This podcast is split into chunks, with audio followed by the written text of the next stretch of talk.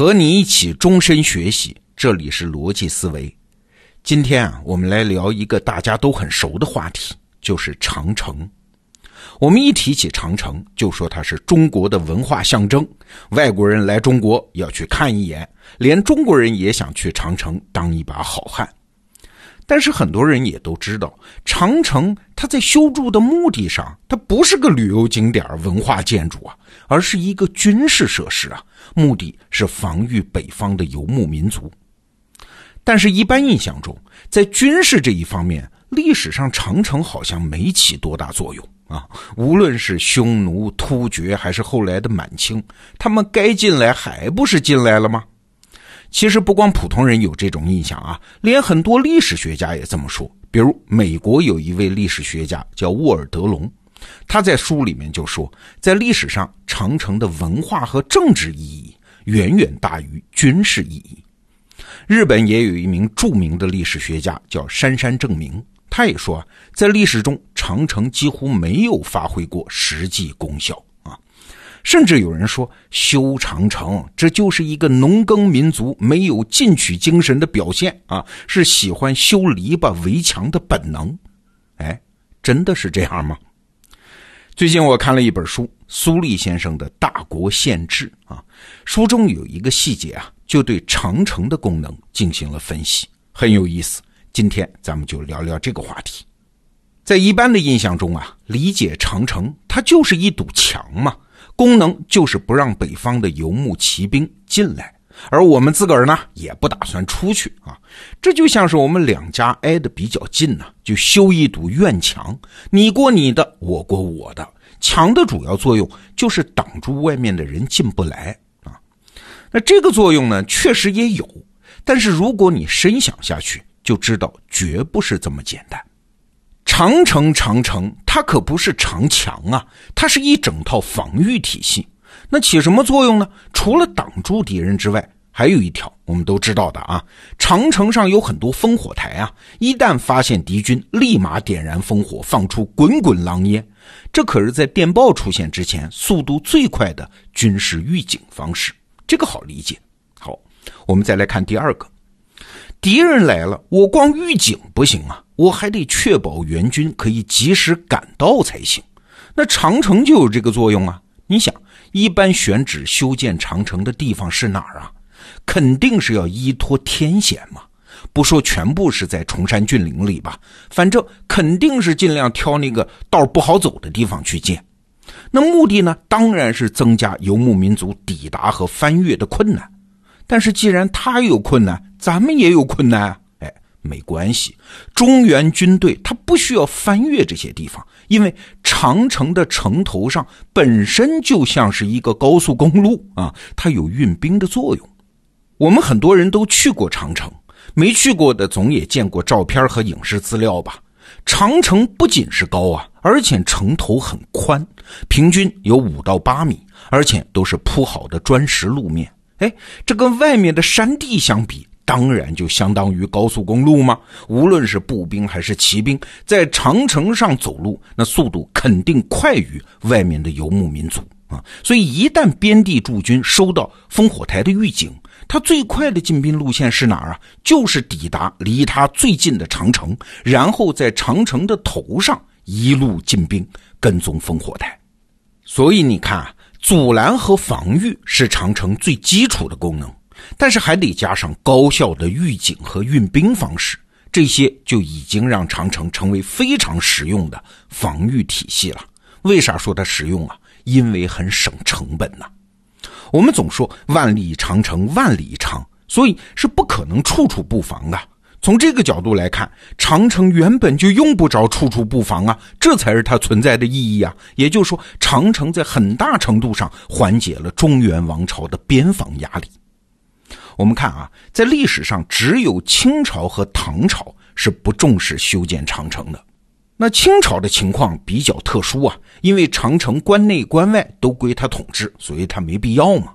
而唐朝不重视长城的结果是啥？就是要在边关要塞普遍驻军呐，光汉人军队还不够，还得用胡人啊，最后就演化成了安史之乱和藩镇割据的局面嘛。像安禄山，它就是胡人节度使嘛。那同样，宋代时候中原也指望不上长城啊，因为长城那个地段它就不在自己手中，所以宋朝只能大规模的扩军，动不动就养兵百万，耗费了国家的财政不说，在军事上也很少有特别的建树和突破。除了防御，在进攻方面，长城也有很大的作用啊。你看，长城一旦建起来了，在军事上，中原对抗草原的军事前线。就在长城一带啊！我要打匈奴，他不用从洛阳、长安，或者是从其他地方出发，可以直接把长城作为军事依托。主动进攻的时候，我可以把军队集结到长城，然后从长城出发，我只管向前就行了，因为长城是我的后方。过去我们总说啊，长城太长了，游牧民族很容易集中兵力进行突破。但是如果你反过来看，中原进攻草原其实更容易啊，因为长城万里长，任何一个关口都可以作为军事基地啊。这样一来，它的实际结果呢，就是游牧民族根本不敢把长城附近作为主要的活动场所，都是离长城远远的呀，至少要上百公里才行。所以秦始皇的时候打匈奴就是这么打的，大军先抵达长城附近，然后以长城为依托进攻匈奴，打赢了我就推进，失利了我就退到长城就行了。所以你看史书上说，匈奴一败，往往就要退却七百多里，他不敢在长城附近待着吗？这就是长城的作用。对于长城，我们还有一个误解啊，就是在打仗中，长城一旦被突破了，比如说某一个关口或者某一段城墙被拆了啊，它就好像没啥用了，因为我们是按照围墙来理解这个事儿的，围墙破了一个口子，整个墙都没用了。但你想想，实际上哪有那么容易啊？游牧民族可以突破长城，但是你没有办法摧毁长城这个体系呀。也就是说，只要有长城还在，你只要胆敢越过长城，你的后方就是不安全的。因为你的后方不安全，所以你既没办法占领，也不可能长期驻军啊。除了抢劫一圈之外，你啥事儿也干不了。因为在长城内你是孤军嘛，在这儿待的时间越久，对你越不利。那你可能会说，就算抢一圈金银财宝回去，也是赚了呀？哎，哪有那么简单？你就想吧，比如说一个矿泉水的瓶子，哎，有可能一只蚊子或者是昆虫飞进去，这是很容易的。但是它想飞出来，可就没那么容易了。口就那么大嘛，你进去之后再想找到那个口出来，本身不容易。而且中原民族难道是吃素的吗？你进去容易，出来把口一堵。你就出不来了，你别以为这只是个设想啊！有人还真就吃过这个亏。这人不是别人，就是大家都知道的皇太极。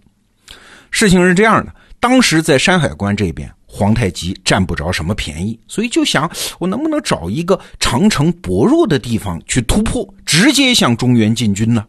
就像我们刚才说的，突破长城很容易啊，所以清军是前前后后一共六次越过长城。但是甭管几万大军来，他们能做的就只有破坏和抢劫，而且最后实际上都没能占到什么便宜。第一次皇太极是十万大军打到了北京城下，和明军打了个平手啊。后面几次是抢了点东西的。但第五次的时候，清军抢劫之后，在回军的路上，就在长城附近就中了明军的埋伏，数员大将战死啊。那第六次呢，就更惨了。史书上说，这一次清军回到沈阳之后，城内是哭声连屋，可见是死了不少人呐。你要是说长城在军事上没啥用，连皇太极都不能答应啊。那今天我们讲这个话题呢，不是只为了长城去辩护。你发现没有啊？有人经常会轻率地评价一件事儿，比如说谁就是坏，谁就是蠢之类的。在他们的视角看，一件事情毫无价值。哎，有时候只是因为你不是当事人呐，你没有在实际情境中推演过它的价值啊。中国古人难道都那么傻？倾全国之力修的长城，而且历朝历代是反复重修，它怎么可能是一个愚蠢的、毫无用处的决策呢？所以啊，今天我们的结论就是两句大白话：第一，不管我们多聪明，这个世界总有我们看不到的角度；第二，不管我们自以为多正确，评价他人的时候，嘿嘿，万分小心呐。好，今天的话题就聊到这儿，明天见。